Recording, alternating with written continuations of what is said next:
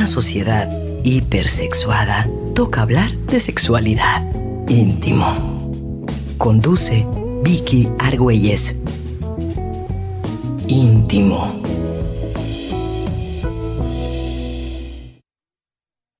Muy buenas noches, qué gusto que nos están acompañando. Hoy que iniciamos y estrenamos mes, primero de agosto, y cuando ya son las nueve con tres, para hablar de, fíjate que nos quedamos con ganas después del programa que tuvimos el lunes pasado, eh, que, que, fue un tema que a mí me pareció como muy padre. Y bueno, hoy vamos a tener la segunda parte justamente de este tema que hablamos la vez pasada de las manifestaciones atrevidas de la sexualidad. Así es que hoy vamos con la parte 2, pero no sin antes, por supuesto, agradecer a Rafa Guzmán en los controles y yo soy Vicky Argüelles, nos estará acompañando el día de hoy nuevamente, que nos hacen el favor, porque la vez pasada también estuvieron, los doctores Raúl y Blanca Villarroel, que son expertazos en tema de sexualidad. Y bueno, además nos divertimos mucho con este tema porque mm, cuando uno habla de estas manifestaciones atrevidas de la sexualidad, que también son conocidas como las manifestaciones eh, de, la diversidad. no de la diversidad sexual, no. ¿Cómo, las, cómo las llama Álvarez Gallú? Las expresiones, comportamentales. de la sexualidad, así les, les llama, y tú de repente dices, ay, puro degenere. Ay, vieras que no. Hay cosas que uno también le gustaría y que también tiene como algún tipo de inclinación a ello y, y, bueno, uno se puede sorprender porque pues no, evidentemente por los nombres y si te dicen además, ay, tú tienes ese tipo de manifestaciones, lo primero que se te ocurre decir es, no, ¿cómo crees? Claro que no, eso es degenerado. Pero fíjate que hay cositas que sí te van a, que, que, te vas a sentir identificada y que vas a decir, ay, mire, esta no me parece como tan mal. Esta como que sí, sí la tengo, ¿no? Y bueno, hay muchísimas. Entonces, lo primero que vamos a hacer es darle la muy bienvenida a Blanquita, que es la primera que, que nos acompaña en este micrófono. ¿Cómo estás, Blanca? Muy bien, Vicky, muchas gracias. Encantada de estar aquí como todos los días que estamos en tu programa. La verdad es que eh, es un extra el, el programa y el cotorreo que echamos entre un comercial y el otro. Entonces, la verdad es que encantada de estar aquí como siempre. Ay, pues muchísimas gracias. Para mí también es un verdadero placer. Y mira, ahora saqué todas las que dice Álvarez Gallú que son, que son como 27. pero siendo honesta, van creciendo y creciendo cada día y cada vez. Obviamente, como han salido cosas nuevas, como es toda esta parte del Internet, toda esta parte de las plataformas, eh, otro tipo también de, de, costumbres y de cosas, bueno, pues han surgido muchas más que las que él, Álvarez Gallo, bueno, fue uno de los grandes sexólogos precursores justamente de trabajar la sexualidad desde una parte científica. Pues él manejaba unas, pero bueno, por supuesto que hoy por hoy hay muchísimas más. Y mira, eh, estaba yo viendo una que voy a, ser con la que vamos a empezar, que es la tribofilia. Y yo dije, ¿cómo la tribofilia? ¿Qué es esto? Y es este gusto por tocar o ser tocado, pero que es no no es así como hola amigo y te toco y esto no es como el gusto en los lugares como más masivos eh, por ejemplo, el metro, por ejemplo, en un concierto, sabes que de repente te empiezas a pretujar y bueno, ahí eh, está como la cosa como difícil. Una vez me acuerdo en uno de estos conciertos, a mí hasta me quitaron el dinero de la... ¿Cómo estás? De, del pantalón de la parte de atrás y yo pensé que tenían buena intención, entonces no, no hice nada, ¿no? Ya después dije, no, nada más el interés era el económico, qué tristeza. Pero bueno, es algo que para mucha gente le encanta y entonces se van a esos lugares porque les gusta ese roce que se da así como accidental y todo y es parte de algo que les parece como muy erótico. Sí, y que además va muy ligado con algo que, que lo que decíamos la, la, vez pasada, ¿no? Es, es un fenómeno bien interesante porque muchas de las cosas que están prohibidas, para mucha gente, aparte el hecho de la prohibición, le añade la cuestión más erótica, ¿no? Entonces, esto es un fenómeno que, si bien no está bien visto, porque si tú dices, voy a ir a que me froten ahí en el en el metro, no sé, pues no es socialmente quizá bien aceptado, pero mucha gente sí lo, sí lo, lo disfruta, ¿no? incluso sería también pertinente poner cuál sería el límite, ¿no? El límite aquí sería pues a lo mejor alguien que lo hace con, sin el consentimiento de mucha gente. Sin embargo, pues en los metros, o como tú bien dices, en, en los lugares con mucha conglomeración, pues realmente no hay como mucho consenso que digamos para este no, tipo claro que no hay consenso. Yo creo que por eso hicieron en el metro eh, una sección para mujeres y otra para hombres. Claro. Porque las mujeres se, se quejaban justamente mucho de, de, esta parte, de esos frotamientos que dicen, oye, no, o sea, yo no quiero. Pero además, deja tú que yo no quiero. No había opción. O sea, porque estaba tan apretado que dices, ay, no quiero, no, pero, pero bueno, ya no tenías como mucha, mucha salida.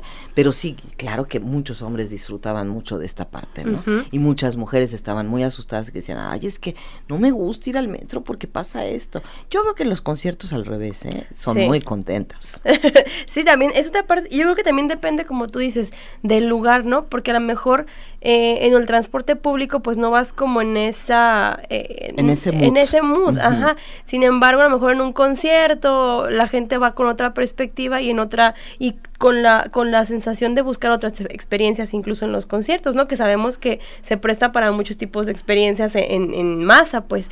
Pero sí, efectivamente en el concierto creo que va a ser muy diferente que si es cuando voy camino al trabajo en el metro, la experiencia va a ser totalmente... Totalmente diferente, sí. no, no, indudablemente. Y bueno, esto, esto que a lo mejor tú dices, ay, a mí sí me gusta, bueno, se llama tribofilia.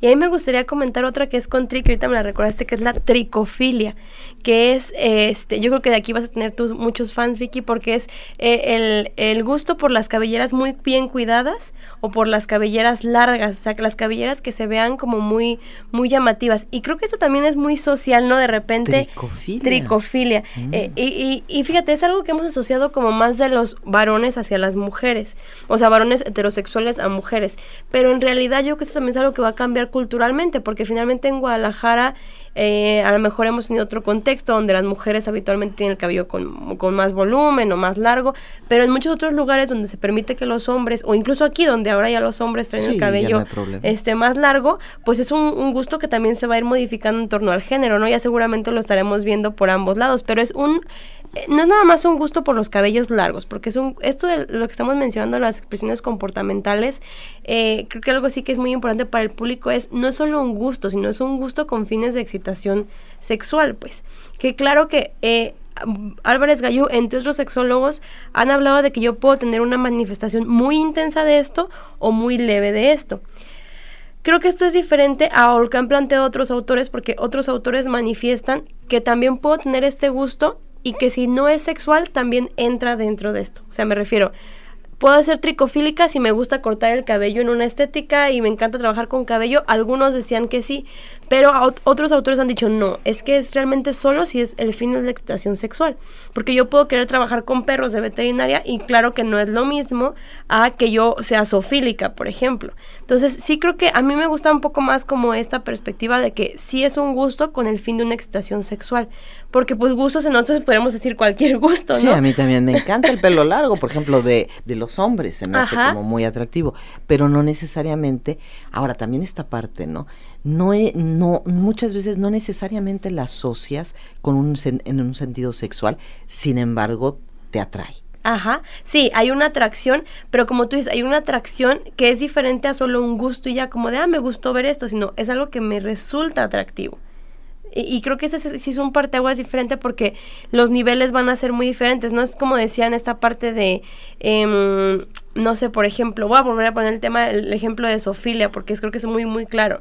No, no es lo mismo que yo, o sea, esa gente que anda adoptando perros por todos lados, aunque según algunos estudios eso sería una, una variante muy, muy leve, pero otros otros dicen, no, eso no es nada que ver con que tú ya tengas excitación sexual con un perro, por ejemplo. Entonces, aquí, esto de la tricofilia sí, sí es, sí es como, como tú dices, ¿no?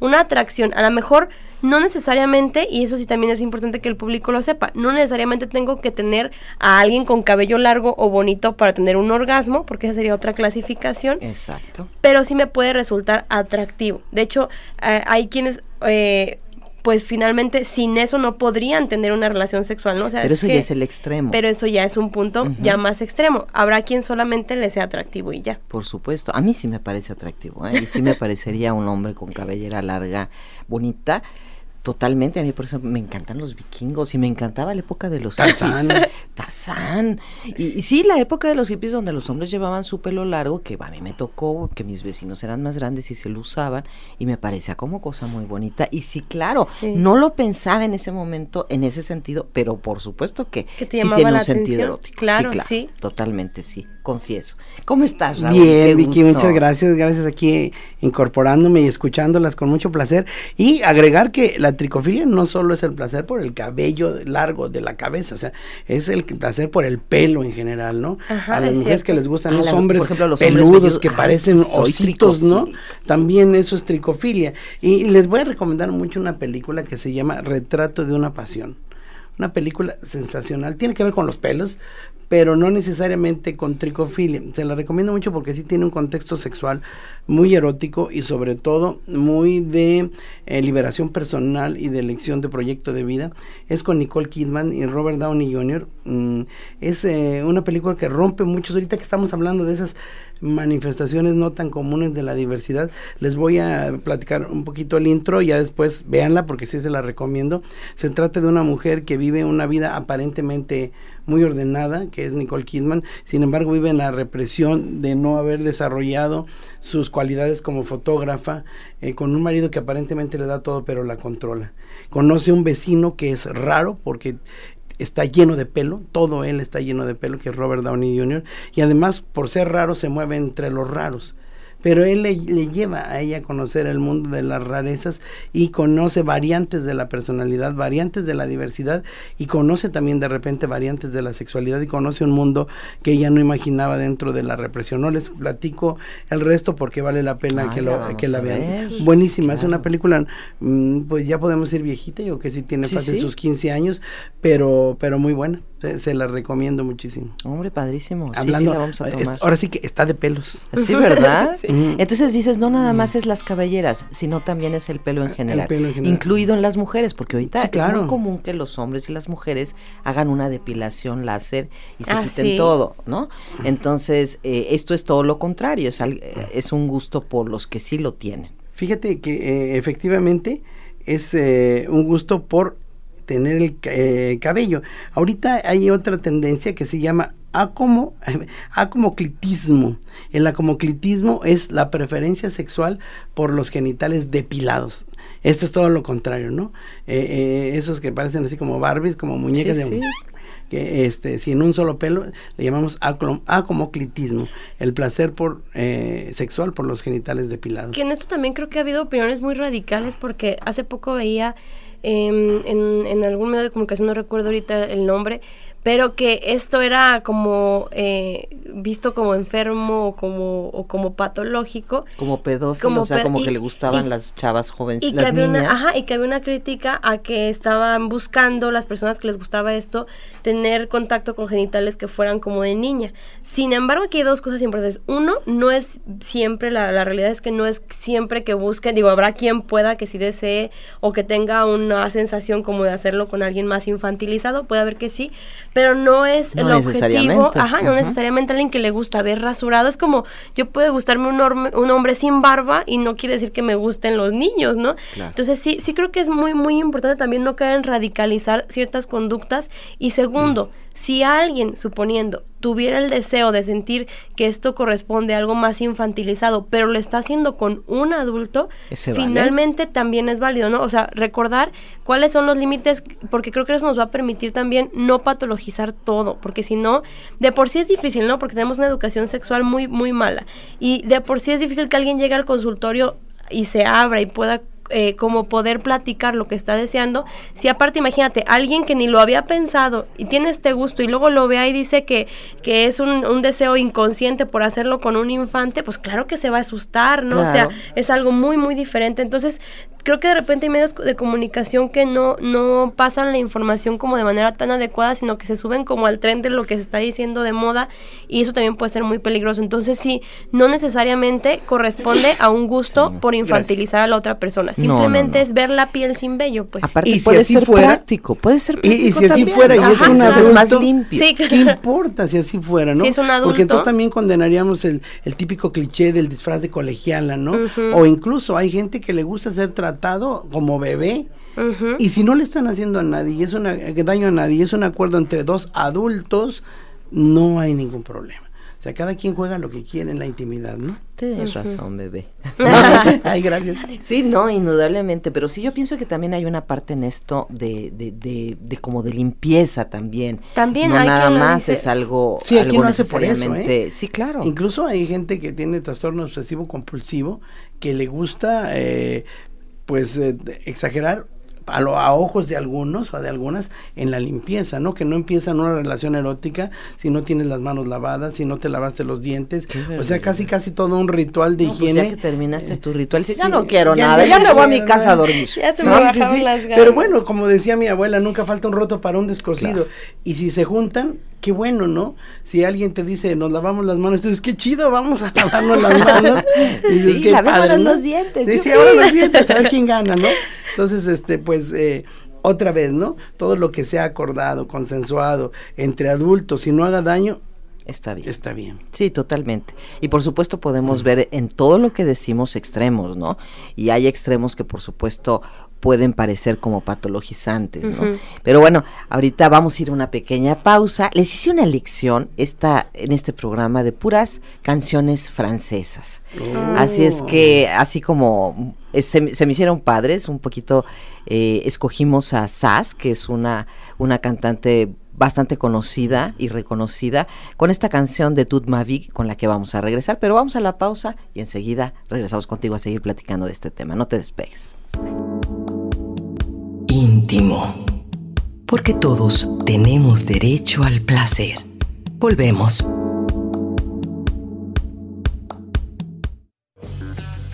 Íntimo. Porque la sexualidad es una puerta que se abre desde adentro. Atrévete a conocer los pliegues del placer. Continuamos.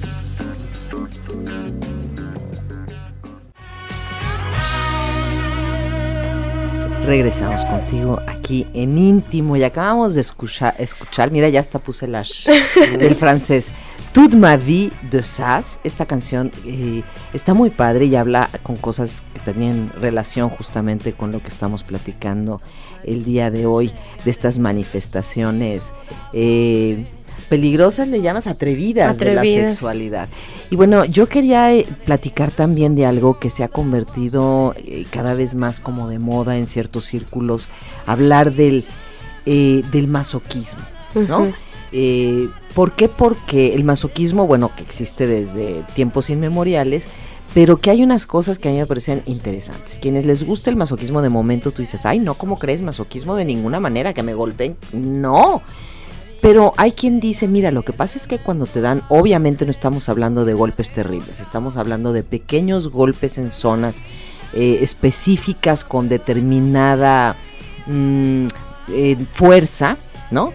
que hacen que tú generes endorfinas y entonces eso hace que esa parte de tu piel se vuelva como mucho más sensible. Yo no sé si todo, ¿tú qué dices? ¿Todo tu cuerpo se vuelve más sensible? No, no, yo creo que además es muy particular de determinadas personas. Hay que recordar que el- el- las sensaciones placenteras y el dolor se transmiten por las mismas vías nerviosas, ¿no?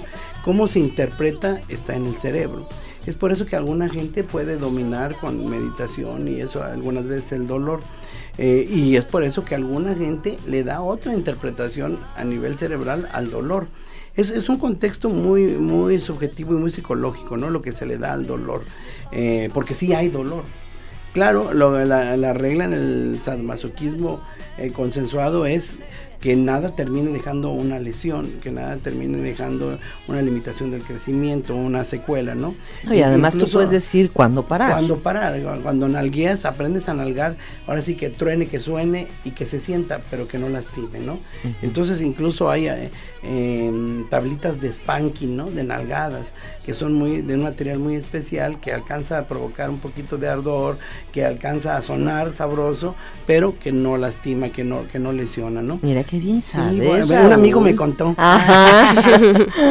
Mira, Entonces, sí. este, este del, del- del masoquismo, eh, recordar, ya sabes que me encanta la historia, que nace con Leopold von Sack- von Sacker-Masoch, que eh, era un masoquista, que él fue eh, adiestrado en esto por una mujer mayor, que eh, quieren ver de dónde se piratearon 50 sombras de Grey, Pues lean. La Venus en Pieles, que es un escrito de, de, este autor, y me parece que es Bon Iving, eh, Von Kraft Von Living, algo así, ahorita se me fue el nombre del sexólogo, que le da el nombre de masoquismo a las prácticas eh, donde te gusta sentir dolor o algún tipo de sufrimiento, eh, en honor a Leopold von Sacher-Masoch, ¿no?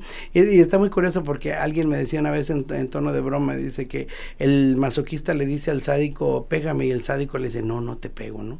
Para que te quedes con claro, el sufrimiento. Eso te va a gustar. Sí, no, pero ya en serio, sí. es, es, donde se conjunta. Hay reglas para ser eh, el sumiso o la sumisa y el amo o la ama, ¿no? Eh, hay reglas para no lastimarse, hay reglas para poner límites. Y, y bueno, el, el, sadomasoquismo hoy es una práctica mucho más, mucho más practicada de lo que la gente Eso imagina. me ha ¿eh? llamado la atención, que he visto como mucha proliferación de esta práctica. Eh, y, y, me ha llamado la atención y por eso digo, bueno, a ver, ¿dónde están encontrando justamente el placer? Porque ellos dicen, es que claro, se vuelve mucho más sensible tu piel y entonces tienes sensaciones muy diferentes. Y yo dije, bueno, pues vamos viendo con... Y aparte hay un gusto muy personal, ¿no? Por sentirte sometido o sometida, ¿no? Este, eh, más allá del dolor es el sometimiento lo que causa placer.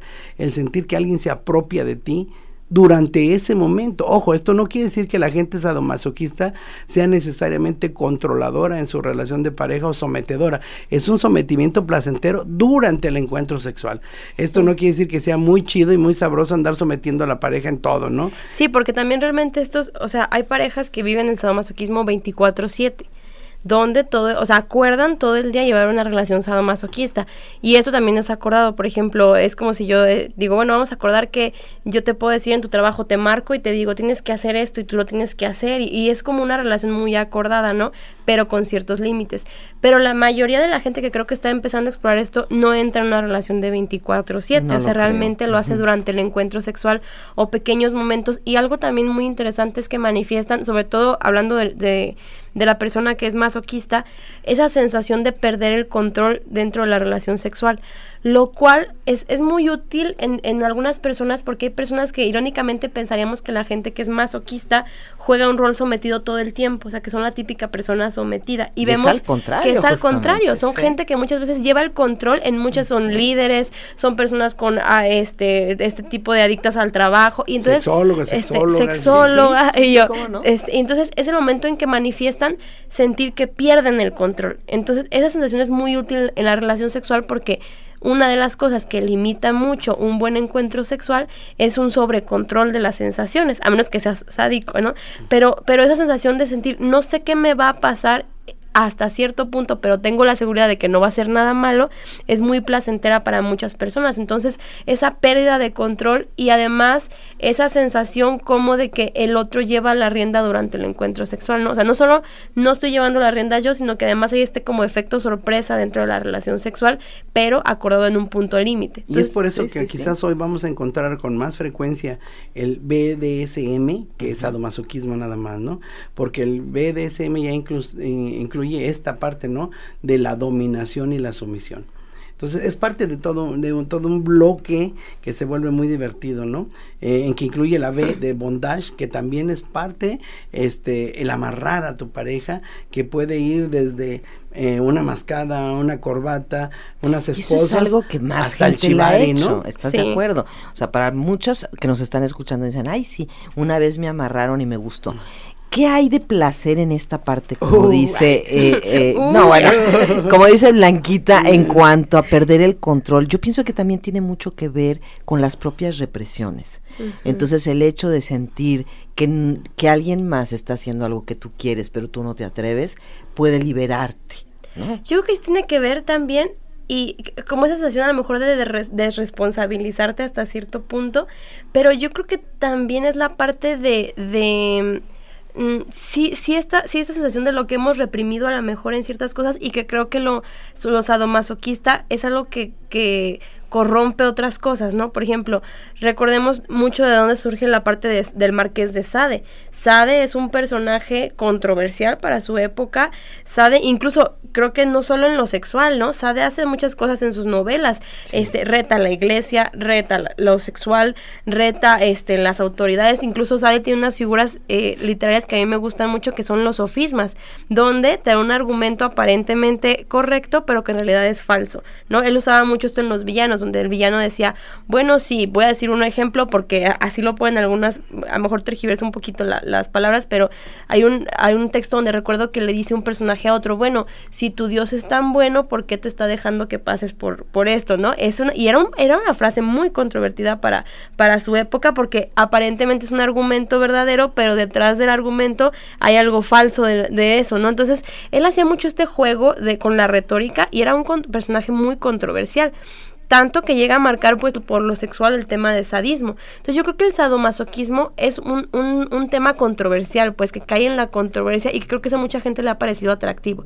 es disruptivo. Es sentir que están haciendo algo disruptivo. Es algo que te está rompiendo lo que generalmente eh, se supone que es lo correcto. Sí. Y eso a la gente le, le gusta y bueno, cuando se aplica también con esta parte de de que se ponen eh, una, un, antifaz o sabes que juegas con un disfraz. Sí. Todo este es un performance finalmente, ¿no? Es como si fueras otra persona. Eso, y luego además algo que decía Raúl que me parece muy importante en este tema es que em, hay una parte donde... Eh, el cerebro interpreta las cosas de manera diferente, ¿no? No es lo mismo decir una nalgada que tener una nalgada cuando estás portando mal y eres niño, a que tener una nalgada en un contexto completamente erótico, ¿no? Yo creo que también esto, muchas de las prácticas que se, que se hacen o que generan placer, es porque es una práctica que en otro contexto no sería, o sea, es, esta disrupción, ¿no? Una práctica que en otro contexto no sería placentera y aquí lo es. Por ejemplo, yo te platico una experiencia que me tocó, este, no sexual específicamente, pero me tocó ir a, a, a un amigo que hace talleres de, de bondage. Entonces pidieron un, alguien que modelara porque hacen suspensiones. Entonces te suspenden en un columpio y este, obviamente eso es con ropa y todo, no es así como, no es una orgía ni mucho menos, simplemente es aprender a amarrar y tú vas en ropa normal de civil y, y pues eres el modelo para la suspensión. Pregúntame si fue eh, si me excitó la suspensión, claro que no fue nada, o sea, yo sentía horrible estar ahí suspendida, pero había una parte que no tenía yo en ese contexto, que era la parte erótica, ¿no? Esta misma suspensión en una parte erótica seguramente muy diferente, ¿no? Porque aquí nomás estás viendo pues lo que es algo nuevo, que estás ahí suspendido con el cuello colgando para atrás y no es erótico, a lo mejor, a lo mejor para mí, ¿no? A lo mejor quien, quien hay para quien sí sea erótico, incluso en ese contexto. Pero creo que mucho el hacer cosas que en otro contexto no son eróticas y meterlas en un contexto erótico también ha sido algo muy novedoso eh, eh, para las personas, pues como romper con esto, como esta disrupción, no solo en lo que estaba permitido o no, sino cosas que no tendrían por qué ser eróticas y de repente sí lo son, como las los golpes. Y creo que mucha gente tiene un poco de esto, ¿no? Simplemente un beso con mordida, pues ya entraría en una variante leve de sadomasoquismo, ¿no? Si te gusta que te muerdan cuando te están dando eh, un beso, es una variante leve de sadomasoquismo quizá no toda la gente lo lleve al nivel en donde una persona tiene el rol de dominante y la otra persona tiene el rol de sádico o de esclavo o de esclava sexual, pero sí hay una parte que quizás es muy compartida socialmente, que es esta parte como de jugar con el dolor dentro del placer. Y a propósito de esto les quiero platicar una historia, vamos con las historias otra vez. Había una vez cierto médico que tenía una especialidad en eh, medicina criminal y se casa con una abogada que también era especialista en psicología criminal. Ambos profesores de psicología eh, de, dicha materia. Ahí se enamoran ambos de una de sus alumnos. Ellos eh, pasan a formar una feliz trieja eh, que practicaba mucho el bondage, les gustaba mucho las ataduras, esto que tú dices, los disfraces, las máscaras. Eh, eh, ellos fueron muy felices, fueron una trieja muy felices, tuvieron cuatro hijos, dos con cada una de, de las esposas. ¿Por qué les platico esta historia? Es una historia muy interesante porque estoy hablando de William Moulton Marston, Marston, que es el creador de La Mujer Maravilla. El creador de La Mujer Maravilla basa su personaje, él además era un feminista encarnizado de principios del siglo pasado, él muere por ahí del 47, pero antes de morir hace una apuesta con algunos amigos machistas que decían que las mujeres pues eh, no tenían la misma capacidad de los hombres. Y bromeando le dicen ve los superhéroes, ¿no? Ahí están Batman y Superman que eran los que rifaban. Y él apuesta que él le va a inventar una superheroína que un día va a estar a la altura de Batman y Superman. Y hoy vemos que la, trinidad le, que le llaman de DC son Batman, Superman y la Mujer Maravilla. La Mujer Maravilla guapísima. Y la Mujer Maravilla está inspirada en varias cosas que tienen que ver con la sexualidad. Uno, en el poliamor, porque es una luchadora por la justicia como su esposa abogada, tiene la capacidad de detectar las mentiras como su esposa psicóloga, que además debo decir que ellos tres inventaron el polígrafo, el detector de mentiras, que por razones de eh, donarlo para el servicio nunca lo registraron, nunca lo patentaron y por eso muchos años no se le dio el reconocimiento a William Marston que él había creado con sus esposas el detector de mentiras, el polígrafo, porque eso se dedicaron a detectar las mentiras. Y luego el lazo de la verdad que ustedes ven de la Mujer Maravilla no es otra cosa que la detección de la mentira y el bondage que ahí está inmerso en su personaje. Si ustedes leen los cómics iniciales de la Mujer Maravilla siempre acababa atada o atando a alguien, siempre, siempre, y eso lo disfrutaba mucho. Y la, la vestimenta de la Mujer Maravilla era bastante erótica para la época. Estamos hablando que en el primer eh, cuarto del siglo pasado, sacar un cómic, una mujer con un calzoncito resacado y un escote, y el tercer contexto que tiene que ver con la sexualidad es que la isla Paraíso, de donde viene la Mujer Maravilla, es una copia de la, de la isla de Lesbos, donde vivía Safo. Ay, qué interesante, Raúl, eres una maravilla. Ahora que hablaste de, mm, del mm. machismo, me acordé, le voy a mandar un saludo a Juan Pablo Corona, que nos escucha, a Bego de la Torre, eh, no creo que nos esté escuchando Mario, Mario Becerra, pero igual si nos están escuchando, pues un abrazo. Les prometimos que íbamos a hablar de esto. Y mira, qué interesante lo que dices. Eh, además, me quedé pensando en que también ella trae un grillete en, en, la brazo, en, el, la, ajá, sus brazaletes. Hay una película, otra vez voy con el cine, que se llama eh, El profesor Malton, Molton y la Mujer Maravilla recomendabilísima, buenísima, buenísima la película, porque está muy apegada a la verdadera historia y lo que él tuvo que sufrir, incluso eh, publicando a La Mujer Maravilla al principio bajo un seudónimo por eh, el ataque social que tuvo y cuando mucha gente se dio cuenta que vivían en Trieja. Sí, porque estamos hablando de hace cuánto, en 1940. Pues él nació en 1890 y tantos, mueren en 1947. Estamos hablando de ese rango de la primera mitad del siglo pasado. Sí, claro, de haber sido un escándalo. Un escándalo por todos lados, ¿no? por la trieja, por y hoy, la Mujer Maravilla, es más, dicen por ahí que el personaje de la Mujer Maravilla es, es, el que salvó la taquilla de DC, ¿no? Fíjate todo lo que venimos a aprender de, de, esa parte sexual. Así es que estamos hablando justamente del masoquismo y un poco pusimos también el sadismo y se pone sobre la mesa, pero a mí me parece que por supuesto que a todas estas mujeres que les ha encantado la idea, yo cada vez que menciono la posibilidad de que existen lugares así donde tú puedes experimentar, yo veo que les brillan los ojos, ¿eh? Y les brillan los ojos quizá, yo pienso que por porque no se atreverían a hacer muchas cosas y pensar que van a ir con un antifaz hace una diferencia. Sí. Y que también tú tienes la posibilidad, por supuesto, de decir hasta aquí. Y hay niveles, aquí es bien importante, hay niveles, desde niveles que tú dices, bueno, una nalgadita como quiera, bueno, que me amarren, bueno, pues que me... Una este, mordida. Que una mordida, que me tapen los ojos, pero hay niveles, o sea, como que te estén colgando y quién sabe de dónde y todo este rollo, quién sabe si ya nos encantaría esa sí, parte, ¿no? Sí, que también es algo muy importante, ¿no? Para quienes deseen como incursionar este, en el tema del sadomasoquismo, eh, es recomendable que empiecen de abajo hacia arriba, ¿no? A lo mejor en la película se puede ver muy... Hay una película que incluso es de Stephen King, que no la vean si van a entrar en este tema, porque es de justo una pareja donde va a jugar con esto y pues se trastorna en toda una, una experiencia horrible, ¿no? Entonces, eh, hay quien a lo mejor dice, bueno, lo vi en una película y en la película se ve muy padre, pero sí es recomendable que vayan en niveles poco a poco, porque a lo mejor mi experiencia no va a ser igual que en la película, ¿no? A lo mejor en la película yo vi este casi casi una pose contorsionista y en la vida real a lo mejor esa pose no va a ser agradable, etcétera, ¿no?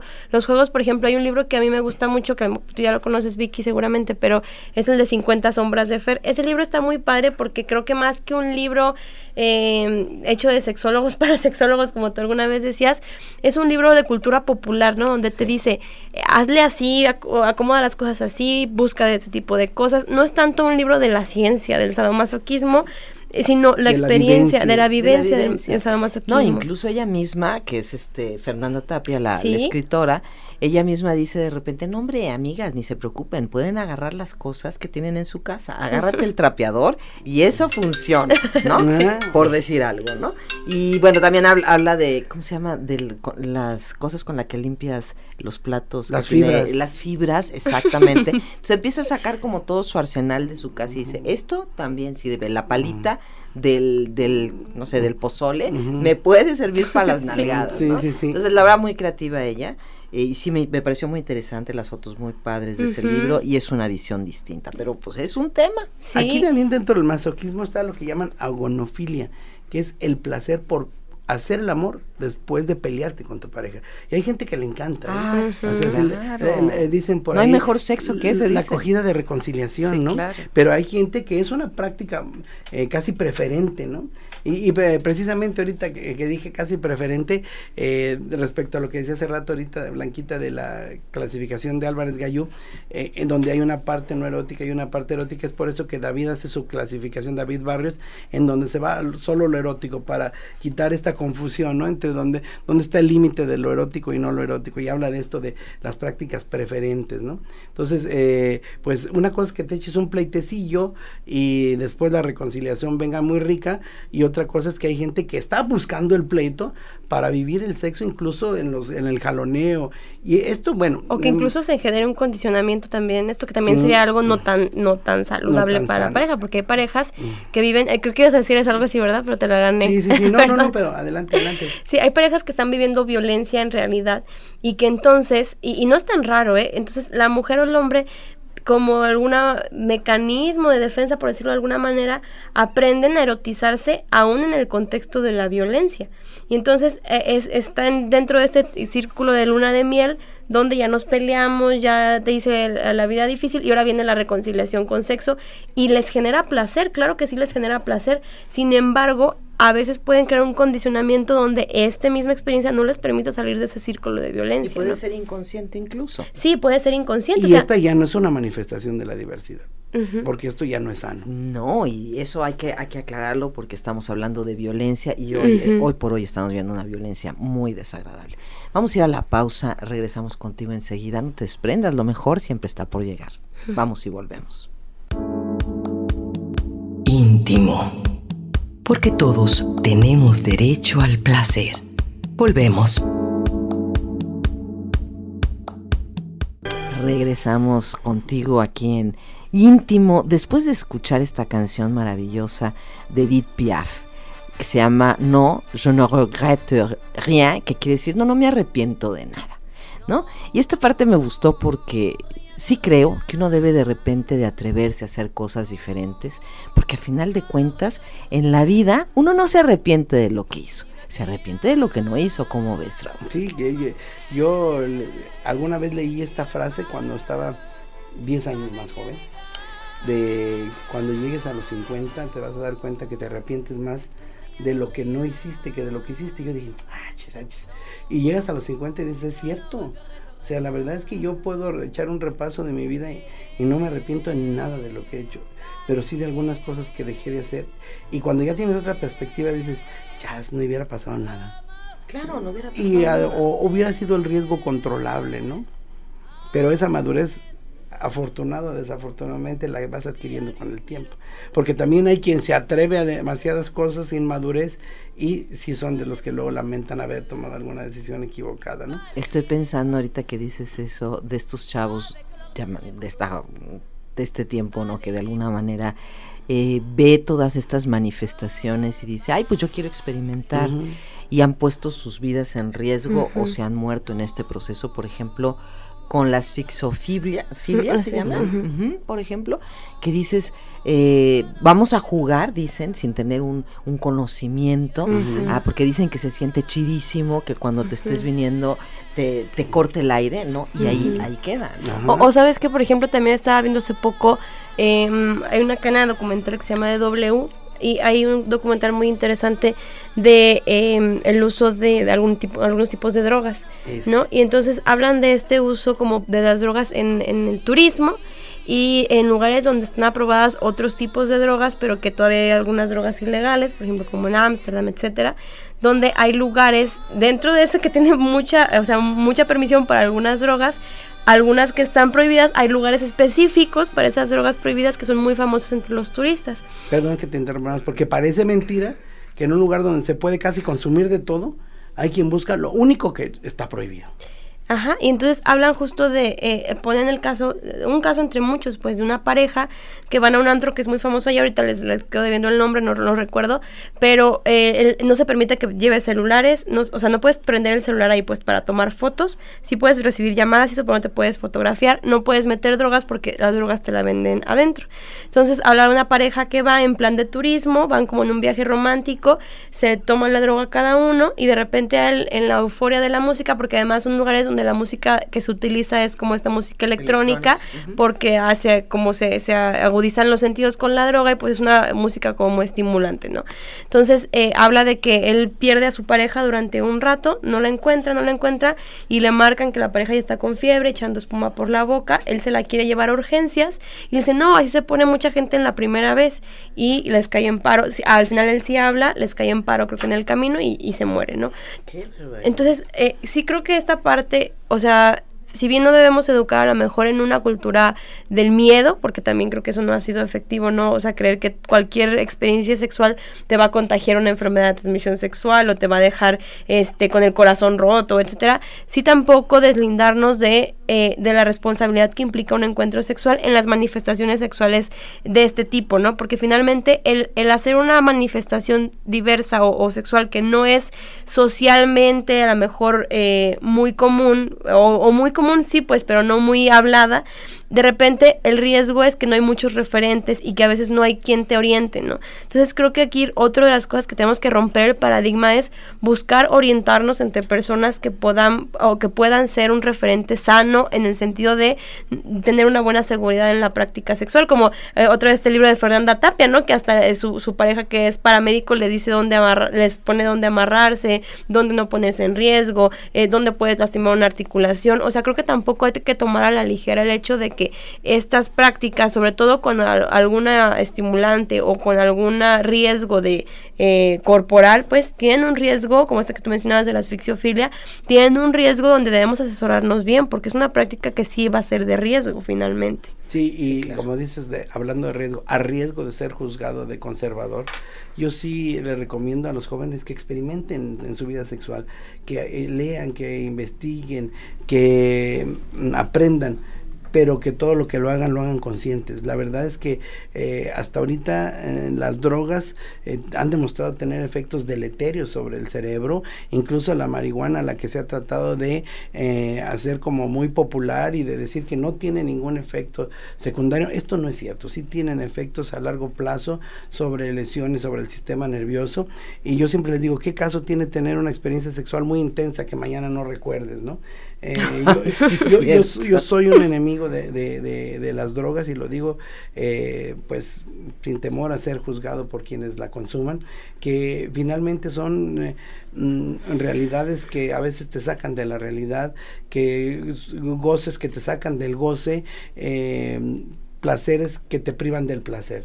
Entonces, eh, sí, yo soy un partidario de que se exploren, que agarren el menú de las manifestaciones de la diversidad, como se agarra el menú de un restaurante y ver qué se te antoja y después ver en qué condiciones lo puedes hacer de seguridad, de respeto primero a ti mismo y a quien quiera participar contigo, de, ser respetuoso con la discreción de con las personas que participas, tampoco es para salir a gritar todo lo que hiciste, sí. que esa es otra que está de moda ahorita, ¿no? Ah, ahorita. El, salir a, presumir lo que una persona con la que participaste no quería que se supiera, ¿no? Entonces creo que en la sexualidad hay mucho por hacer, hay mucho por experimentar, eh, lo que no se puede hacer en términos reales, aprender a fantasearlo, pero yo sí abogo porque esto se haga en un estado de conciencia. Sí. Sí, totalmente de acuerdo. Y bueno, no quiero dejar pasar que terminemos justamente con ese tema.